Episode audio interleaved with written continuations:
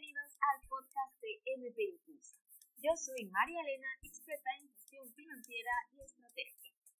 Aquí hablamos de negocios bien. Sí, sí, de negocios que crezcan y a la misma vez nos permitan conseguir la vida que deseamos. Te doy las gracias por llegar hasta allí y por mi parte yo te prometo que en cada episodio compartiré contigo las claves que te permitirán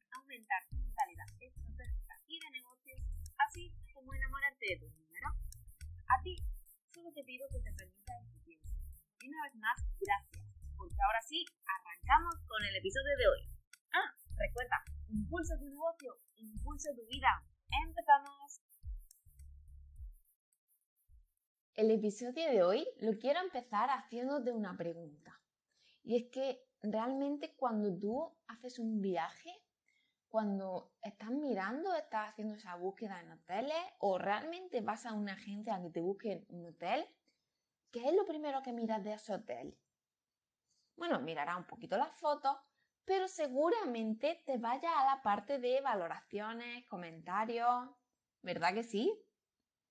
Esto nos pasa a todos y es que todos buscamos ese, e, esa valoración externa de ver esos comentarios que ha pasado por la gente, si le ha gustado, si no.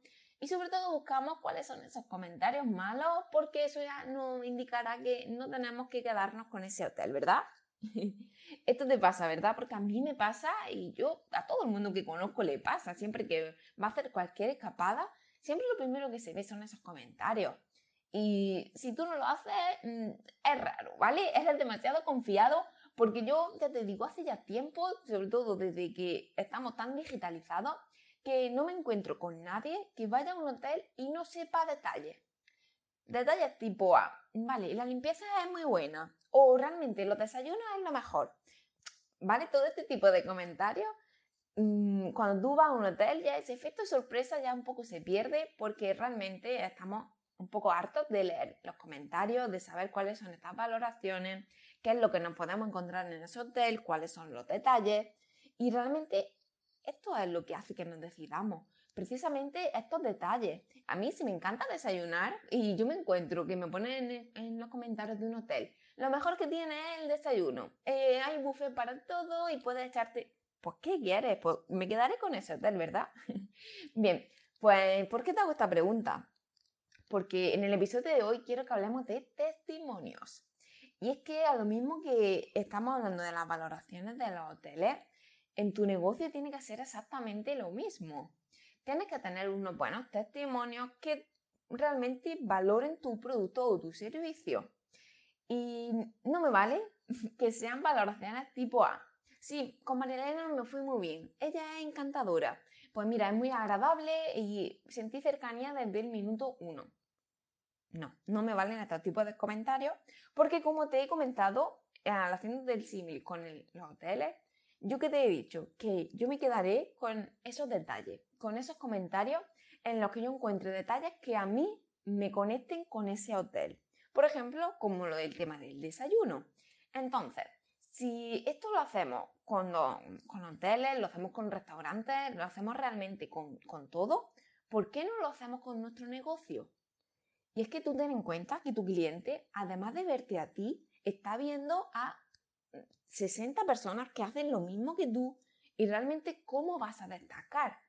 Realmente porque lo digas tú está bien, pero es cierto que no tiene el mismo poder que cuando lo están diciendo otras personas.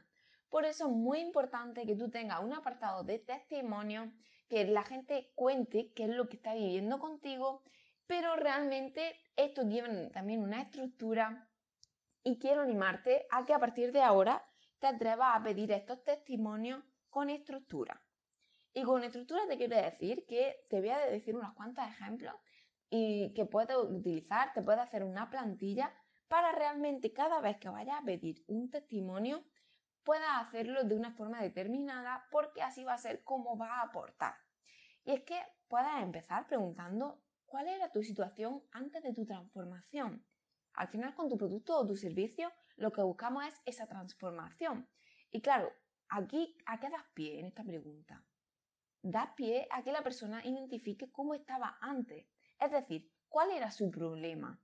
¿Con esto qué puedes conseguir? Pues puedes conseguir que la gente cuando la lea se sienta identificada. Es decir, ay, pues yo también tengo ese problema. ¿Y qué más pasó? Entonces quiera seguir leyendo ese testimonio o quiera seguir viéndolo en formato vídeo, porque ya te adelanto que sea en formato vídeo, sea en formato escrito, da un poco igual, mm, más allá de que el contenido valga la pena, ¿vale?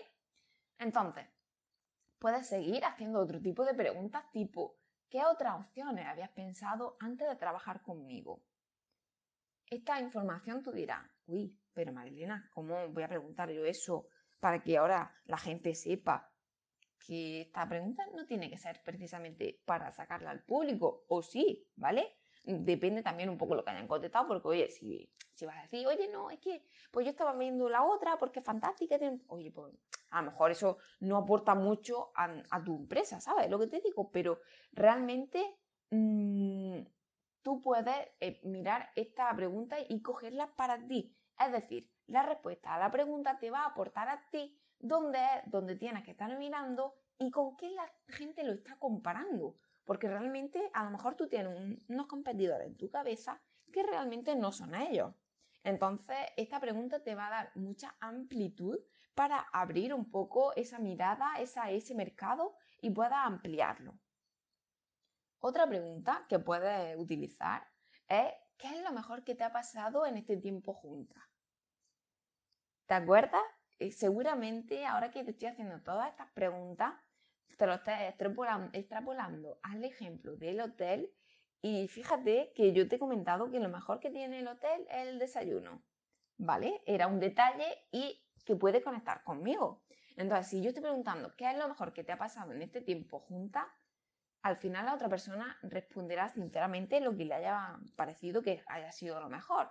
Pero quizás eso que te esté aportando conecte también con la otra persona y diga, uy, pues a lo mejor eso es justamente lo que yo necesito, ¿vale? Y para mí también es muy importante a la hora de meter estos testimonios, es que preguntes que cuál crees que puede ser la situación actual y cuál crees que ha sido ese cambio que has sentido para que tú estés en esta situación actual.